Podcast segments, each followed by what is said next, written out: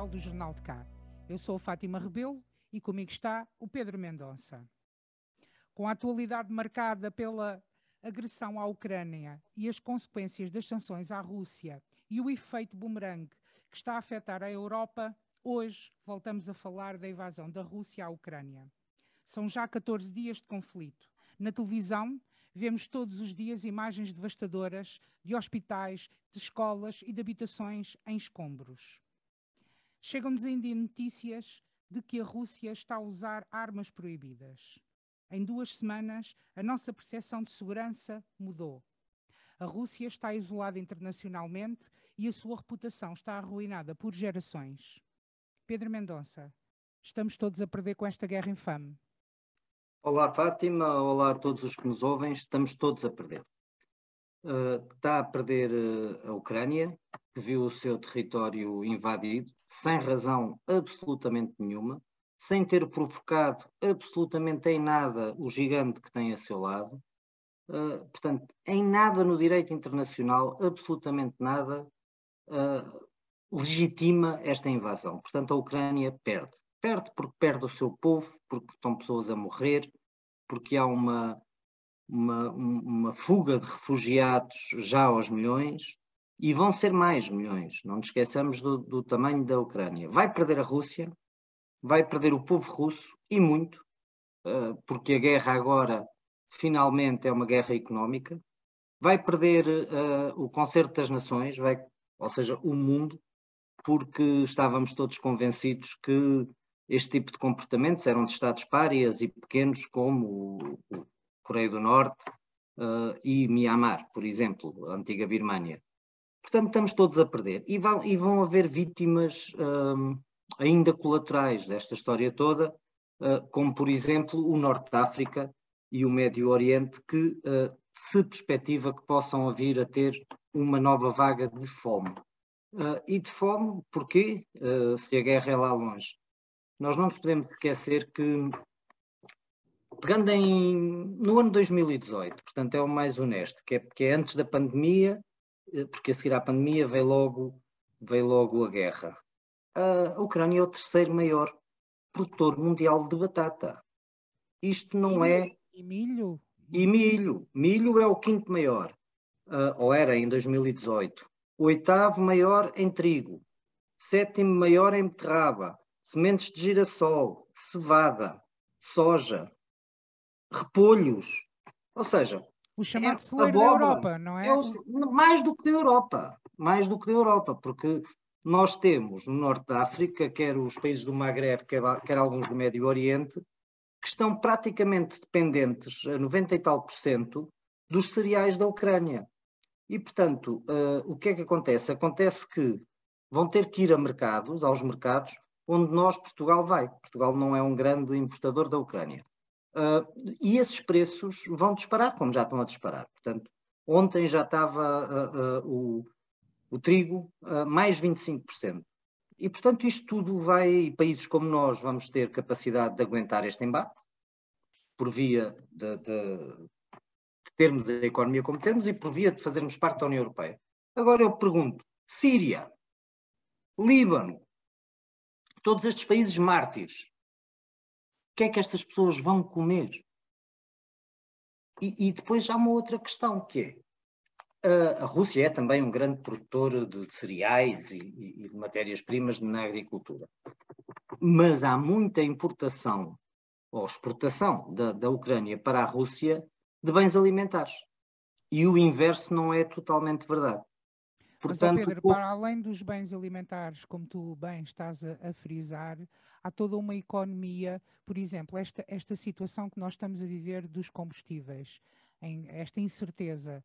Eh, estamos a ouvir notícias de que semana a semana vai haver aumentos, já se fala em, em aumentos nunca vistos. Na, oh, oh, Fátima, eu tenho altura. bilha do gás. Eu tenho bilha é, do gás e, e é tem estado a aumentar. É? É, é, eu uso a bilha e a bilha do gás já aumentou duas vezes desde que a guerra começou uh, em Lisboa, já há alguns postos de abastecimento de bilhas de gás esgotado, porque as pessoas estão a começar a comprar, a assambarcar, não é? No, as coisas têm que ter nome, a assambarcar por, com medo dos aumentos, e as empresas de, de distribuição de gás não têm vasilhame. Portanto, há tudo aqui uma pescadinha de rabo na boca que é uma consequência de, de uma série de erros do passado, não, não tínhamos dúvidas, erros, erros cometidos pela, pelo mundo ocidental, se quisermos dar nome pela União Europeia, Estados Unidos e Canadá, uh, que leva, por exemplo, que levou, por exemplo, à loucura de a União Europeia de França para cima estar dependente uh, uh, do petróleo e do gás russo. É uma loucura. Quando, mais que não seja por via ambiental, já havia muita gente a gritar para pá, sejamos autossustentáveis energeticamente e sejamos autossustentáveis por via das, das energias renováveis. Mas, ó Pedro, Agora, mas, mas, mas, os sinais estavam lá, por exemplo. Ultimamente tem-se falado muito uh, no facto do, do Schroeder, que na altura estava na, na, na, em, em, alto, em, altos cargos da nação alemã, que depois de sair, que era chanceler, e depois de sair foi para a administração da Gazprom. Ou seja, há aqui um... Não é depois de sair, é no fim de ter assinado aquele gasoduto que a senhora Merkel uh, manteve, ele assinou o gasoduto que deu uma, uma, uma expectativa de riqueza absurda aos oligarcas russos, ele no fim teve a paga. Vamos ser claros. Mas isto é só um exemplo deste, é, deste senhor, exatamente. porque há, há vários assim. É... Então não há franceses, portugueses, espanhóis.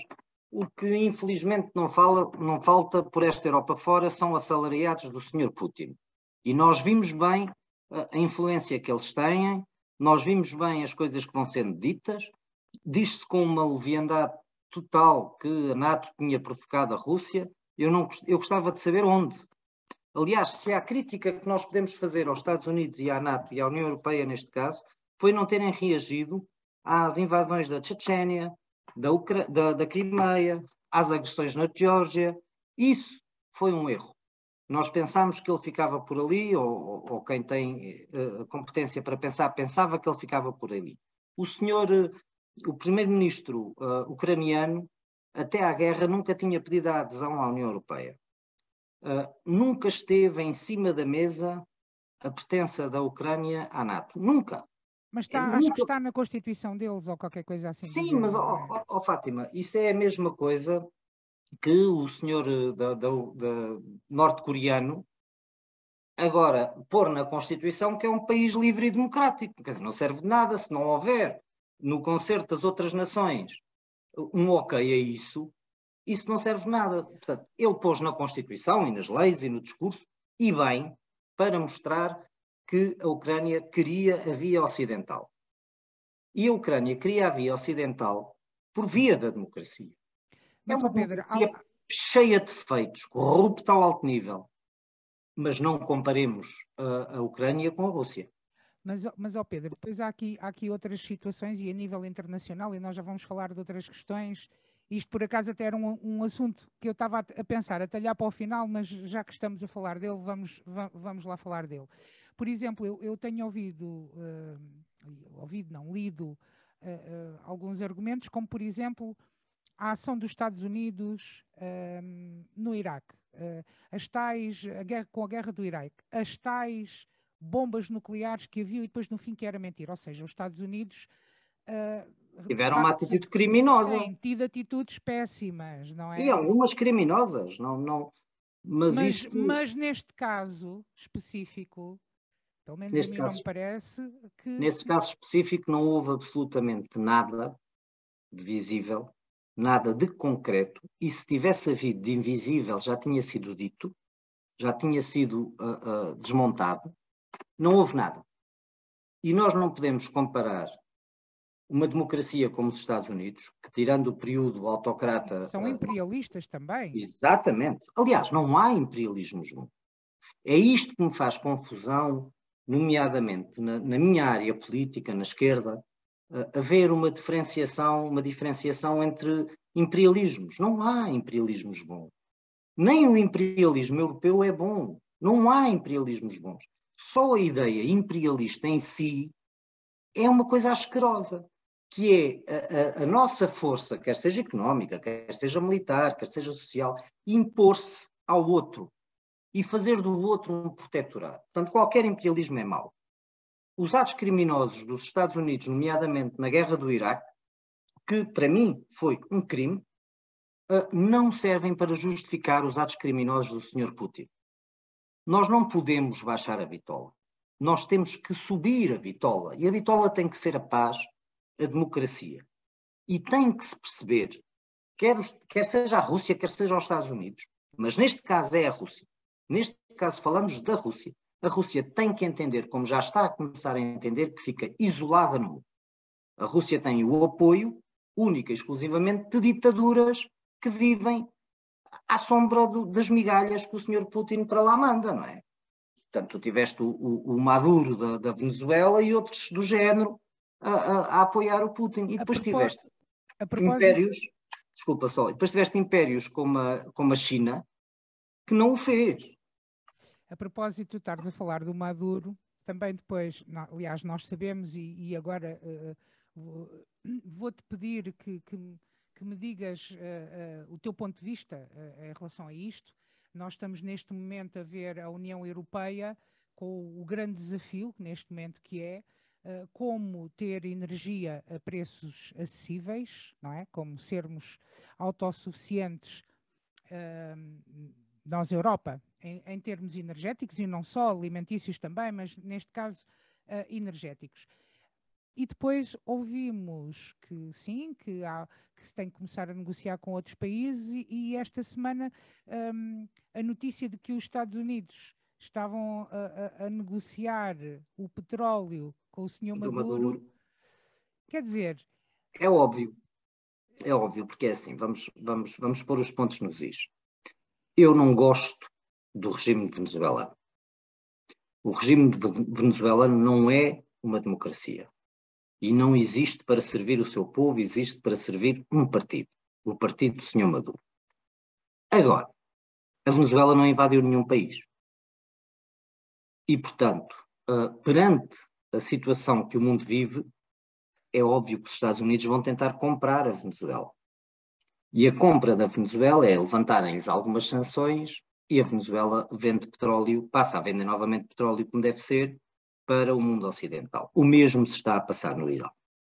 Ou seja, o Irão é outra, embora seja uma democracia estranha, não se pode dizer que não é uma democracia, é uma democracia muito esquisita, muito esquisita, talvez um pontinho, meio ponto acima da democracia russa. Não, não sei é? se lhe consegue chamar democracia. Assim. Eu também não, eu também não, mas uh, pronto, para as pessoas entenderem. Uh, o que é certo é que o grande inimigo dos Estados Unidos, que era o Irão, uh, rapidamente passará a 50-50. Pronto, a gente publicamente não gosta de vocês, mas vocês também têm pessoas a sofrer por via das sanções. Nós aliviamos as sanções, vocês não vendem a, a, a, aos Estados Unidos diretamente, porque estas coisas é assim que tratam. São cínicos uh, os Estados. Tem que ser. Os Estados existem para proteger as suas populações, em primeiro lugar. Em segundo lugar, para tentar que elas floresçam económica e socialmente. E, portanto, os Estados não existem para ser amigos uns dos outros. O que é, o que é importante que, que fazer neste concerto das nações é ficarem todos tão interdependentes que não se possam guerrear à moda antiga.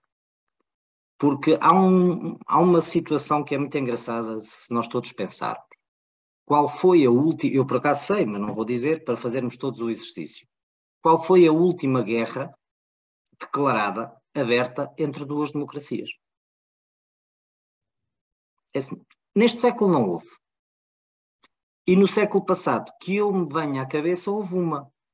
E foi mais folclore que guerra, foi aquela história das Falklands uh, inglesas que a Argentina invadiu e no dia a seguir invadiu a Inglaterra e depois fizeram um referendo e as pessoas quiseram ficar inglesas. Pronto. E que morreram uh, pessoas e foi uma coisa trágica, mas não tem comparação. As democracias não entram em guerra, tanto porque as democracias respondem aos seus povos. E são muito poucos os povos que querem entrar em guerra a não ser para se defender. Mas, ó Pedro, mas agora este grande desafio, não é? Que é garantir uma energia sustentável a preços acessíveis, um, não, só, não só na União Europeia, mas também nos Estados Unidos, mas nem tanto os Estados Unidos, porque os, os Estados Unidos tem uma capacidade que a Europa não tem. Sim, Portanto, e, tem, e não, tem os, não tem os níveis ambientais que nós temos. Eles usam um, um gás rarefeito, que é um, um crime que fazem ao planeta. E, e por aí fora. Mas e nós, nós proibimos isso. Mas nós, europeus, portanto, o, o que já se, antes da pandemia tivemos todos os movimentos pelo clima, que se não se fizer agora, se, se, se, esta, se esta, procura por, por esta acessibilidade energética não se virá para a energia verde, perde-se, não é? Perde-se, obviamente. Perde-se aqui. Perde-se aqui e tem que se investir nisso. E a Europa tem diferenças entre si suficientes geograficamente e de clima para apostar em várias energias complementares. E, e depois há aqui uma, uma, uma questão que, que, que eu não, não gostava de deixar passar em branco. Se a União Europeia financiasse diretamente o gás e o petróleo para que não ficasse incomportável para as empresas e para as famílias europeias, iria gastar menos, se a guerra durasse um ano, iria gastar menos do que gastou na pandemia. E não Portanto, nos é próprios, possível. Nos próprios Estados, em vez de estar a investir milhões com, com Estados uh, fora da União Europeia, não se devia investir nos próprios Estados, ou seja, como nós, Estados do Sul?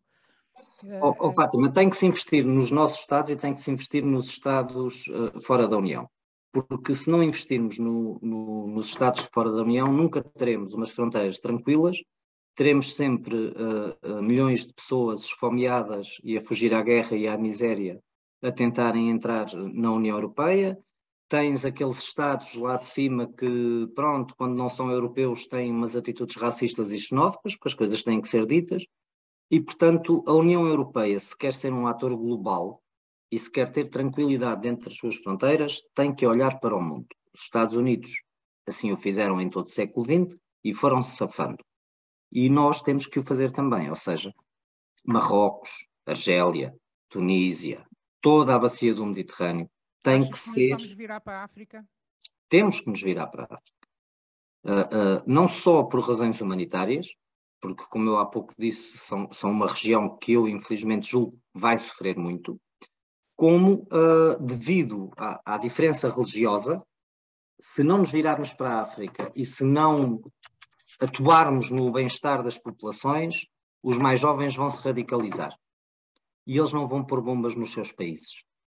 Eles vão pôr bombas, certo ou erradamente, erradamente, a meu ver, uh, nos países que culpam pela sua miséria. E o que é certo é que França foi um país imperialista ali. Nós fomos lá mais para baixo da África, na parte de baixo, portanto não, não somos tão afetados. Portanto, nós temos que mudar essa imagem, por uma razão muito simples. Volto ao mesmo, os Estados não existem para ser amigos uns dos outros, por uma questão de tática. Senão, eles vêm para cá.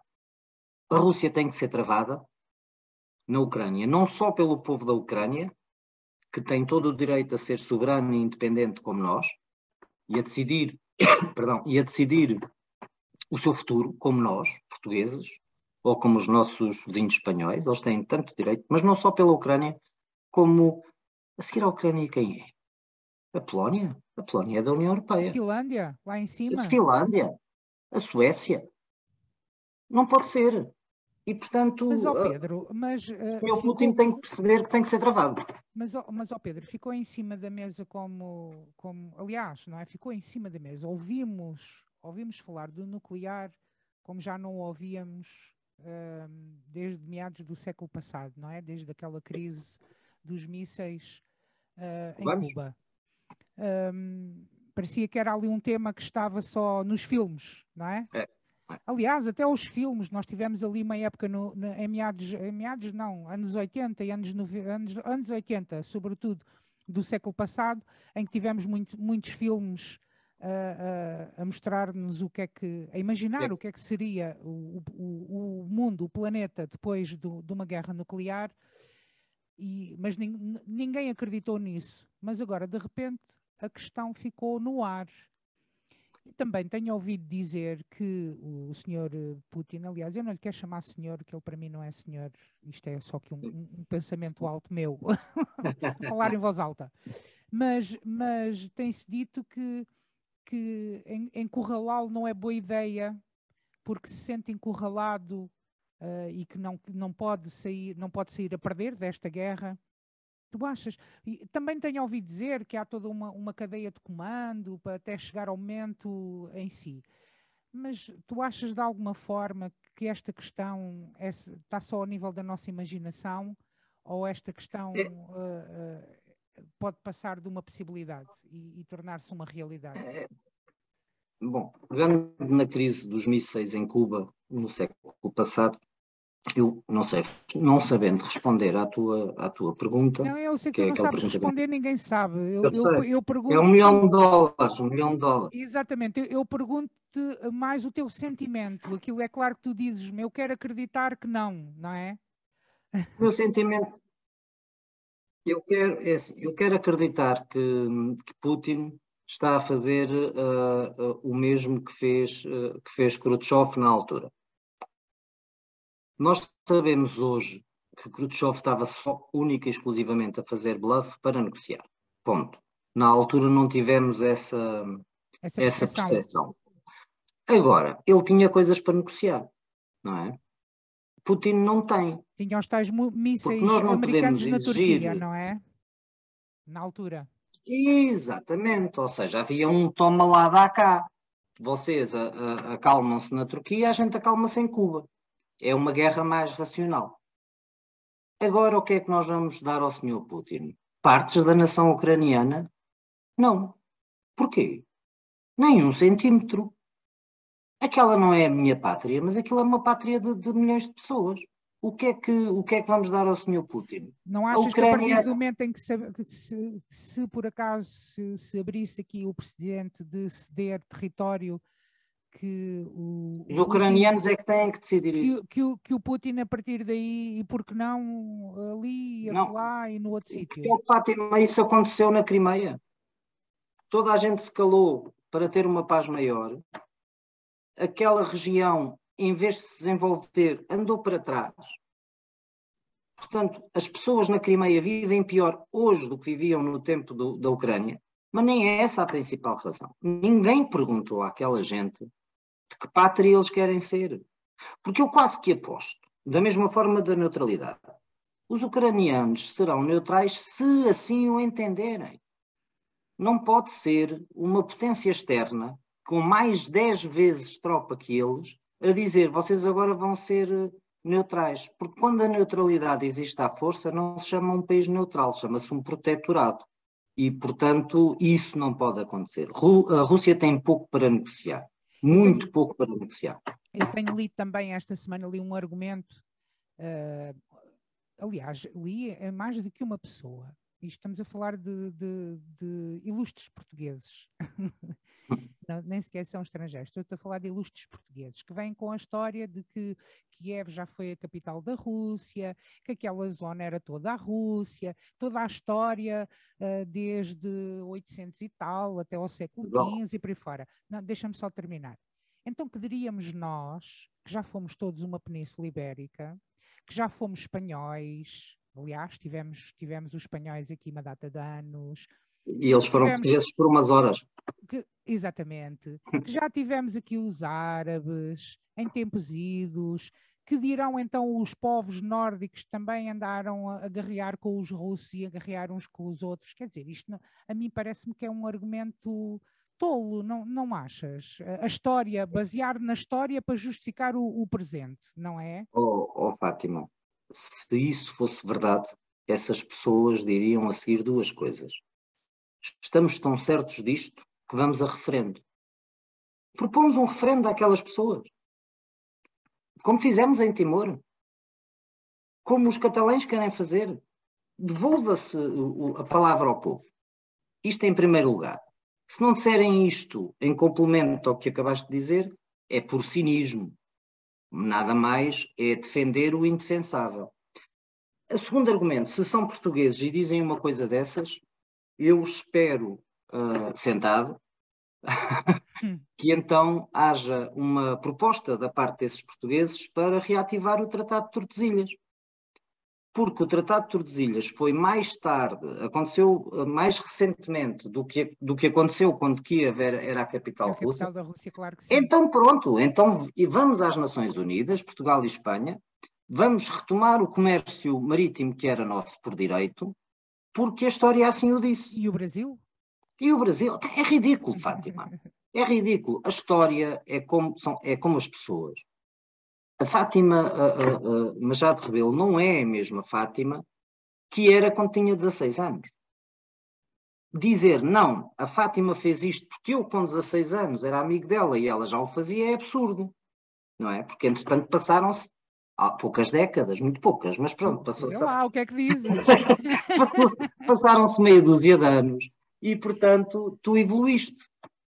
E, portanto, assim são, assim são as relações internacionais e assim é a história a história, para grande tristeza dos defensores de autocratas e ditaduras, não para. E quem faz a história também são as populações, também é o povo. E o povo da Ucrânia parece-me que está a ser muito claro na mensagem que está a dar uh, ao mundo. Eles não querem ser russos. Quantas multidões nós vimos a, a, mandar flores aos tanques russos? Eu não vi nenhuma. Essa, essa ideia é um bocado, é um, é um bocado pateta. Uh, Ouvir-se dizer que, que, aquela, que aqueles soldados iam ser recebidos uh, de, em flores, em flores essa ideia é um, um, tanto ou quanto pateta. Se assim fosse. Pode dizer que só porque falam russo são russófilos. Isso é completamente ridículo. É assim, o próprio presidente da Ucrânia fala melhor russo do que fala ucraniano. É natural, faz parte da, da, daquela aliás, zona. Aliás, para aquilo que eu li, uh, só muito recentemente, é, por causa do, do, do, dos tempos da União Soviética e tudo mais, só muito recentemente é que a língua ucraniana foi tornada oficial uh, e a primeira língua uh, no país. Mas, ó oh Pedro, e, e, nós, nós estamos, estamos nos a aproximar do, do final do nosso programa.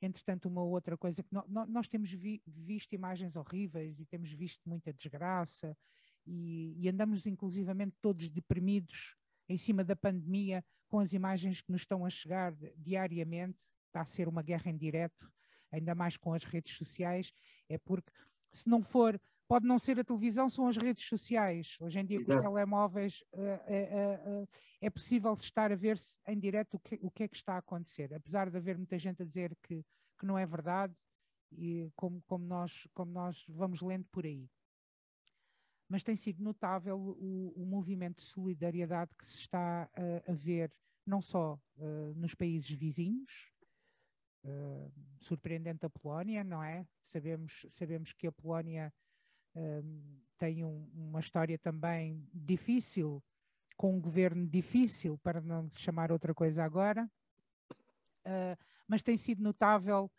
esta onda de solidariedade que nós estamos a assistir, não só uh, a partir aqui, mas, de, mas também a partir de, de, Portugal. Gente que está a fazer quilómetros para ir ajudar aquelas pessoas com, com mantimentos, e entretanto eu sei que tu soubeste de. de Sim, dá uma, há mais necessidades, ou seja, além de, de, da parte alimentar, que, que é sempre bem-vinda e que demonstra eh, o primeiro impulso do ser humano, que é quando é bom, quer dar de comer e quer dar um abrigo ao outro ser humano, e portanto a onda de solidariedade em alimentação, vestuário e tudo isso, tem, medicamentos, tem sido extraordinário. Uh, eu peço às pessoas também para tentarem, quem, quem tiver interesse em, em, em, dar outro tipo de, de auxílio, há, há, mais auxílio necessário. Tu, como disseste, uh, uh, as guerras agora são em direto, não é? E a guerra da informação é uma, é uma guerra fulcral para, para, para a vitória. E, portanto, os ucranianos precisam urgentemente de power banks, ou seja, de, de, de aparelhos de internet móvel, precisam de telemóveis para poderem gravar, fotografar as atrocidades que se passam e mandar para o Ocidente. As pessoas que foram obrigadas a fugir das suas aldeias e que estão nas matas e nas florestas ucranianas precisam de calçado mais duro, de botas mais, mais duras, precisam de coletes, precisam desse tipo de roupa, mas essencial a parte eletrónica. E aquilo que eu faço daqui um apelo é precisamente para irem no Facebook uh, à Embaixada da Ucrânia em Portugal e perguntarem uh, diretamente nas mensagens, por favor não o façam na, nas caixas dos comentários que é mais difícil para os gestores de, de, de redes trabalharem, ainda mais com uma guerra em cima, perguntarem quais são as associações e quais são as necessidades. Porque a, Embaixada está a articular uh, uh, esta ajuda. E, e aí estão a sair aviões de Portugal, uh, vão continuar a sair aviões de Portugal com comida, com medicamentos, com alimentação, com, com vestuário e esperemos também com powerbanks, com internets, com smartphones, com tudo que possa ajudar o povo da Ucrânia a, por um lado, resistir à Rússia e, por outro lado, dizer-nos a nós uh, aquilo que se está a passar. Porque quando se diz que foram meios de comunicação social russos proibidos na União Europeia, eu pergunto-me como é que as pessoas acham que aquilo era um meio de comunicação social, porque não eram, não eram de todo, não é? E, portanto, são guerras de propaganda e, e nós, às vezes, no Ocidente, temos que ver as imagens que tanto nos emocionam à hora de jantar para pressionarmos os, os nossos governos. E Eu, para em relação isso... a isso, tu estás a dizer, hum, sem dúvida, que é um argumento se são meios de comunicação social ou, ou não, também ouvi outros que. Há outros válidos, então, Há outros válidos, ou seja, nós também temos capacidade de, de distinguir. Um, e, e, se começarmos. Uh, é, é, é, como, é, como, se nós estivéssemos a partir do princípio que nós estamos do lado bom e do lado certo, não é? Certo, certo, certo. Uh, mas por isso. Não era mas... essa a discussão que eu queria. Porque, não, não. A discussão, a discussão aqui é para termos acesso ao classe passa, precisamos de armar, com muitas aspas, uh, os nossos irmãos ucranianos e os meios para o fazerem. Uh, vou dar outro exemplo. Pequenos binóculos para nas aldeias poderem avistar quando chegam os tanques uh, russos. Este tipo de coisas são essenciais, tão essenciais como os cobertores térmicos. E, e, portanto, aqueles que ainda podem monetariamente dar uma ajuda, contactem a, a Embaixada da Ucrânia através, através do Facebook, das mensagens privadas, e, com certeza lhes será dada uma lista alternativa à ajuda humanitária mas que é uma ajuda neste momento tão necessária como a humanitária. Porque se os russos não forem travados, não há ajuda humanitária que vá salvar uh, aquelas pessoas, aqueles nossos irmãos uh, europeus e humanos. Uma coisa é certa, vivemos em tempos incertos como nunca imaginámos que iríamos viver. Não sabemos do que é, o, que é que, o, que é que, o que é que irá acontecer eh, para a semana, amanhã, no dia a seguir.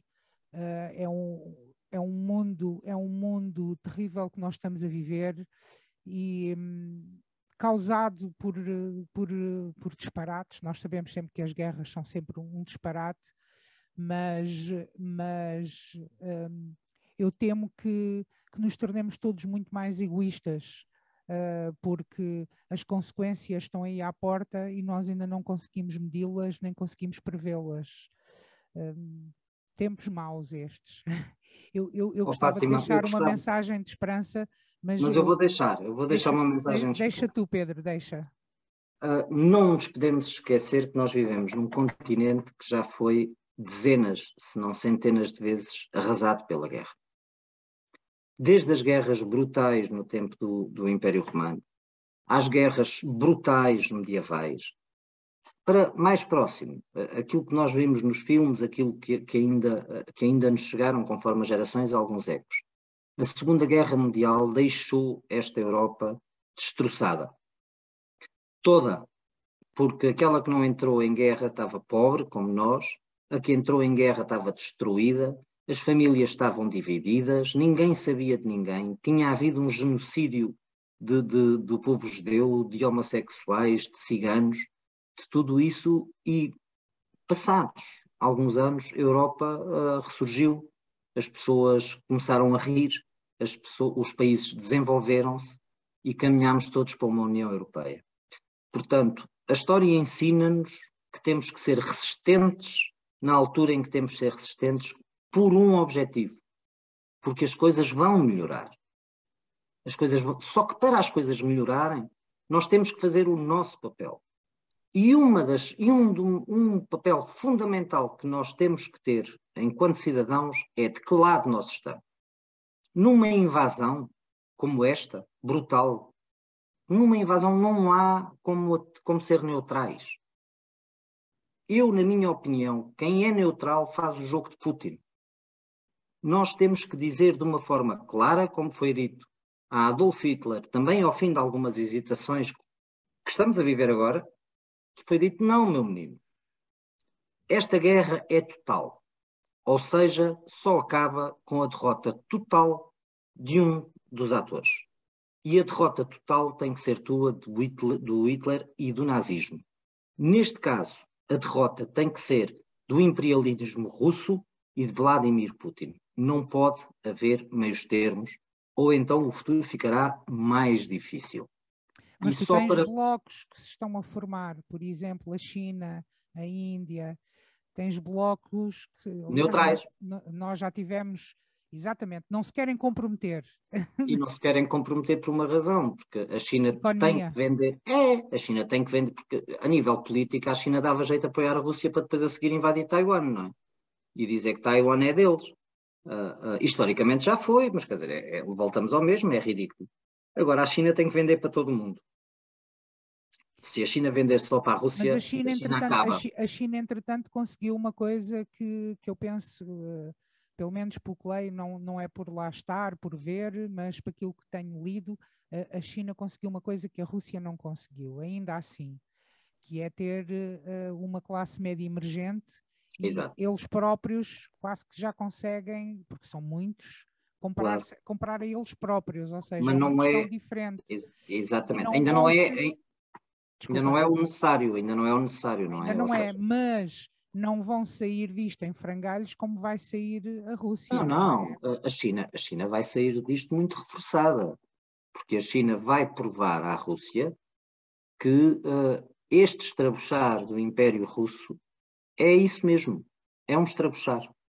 Ou seja, há quem diga, e eu concordo, que a Rússia fez isto uh, não foi de uma forma irracional foi para mostrar nós ainda somos uma superpotência porque temos o nuclear.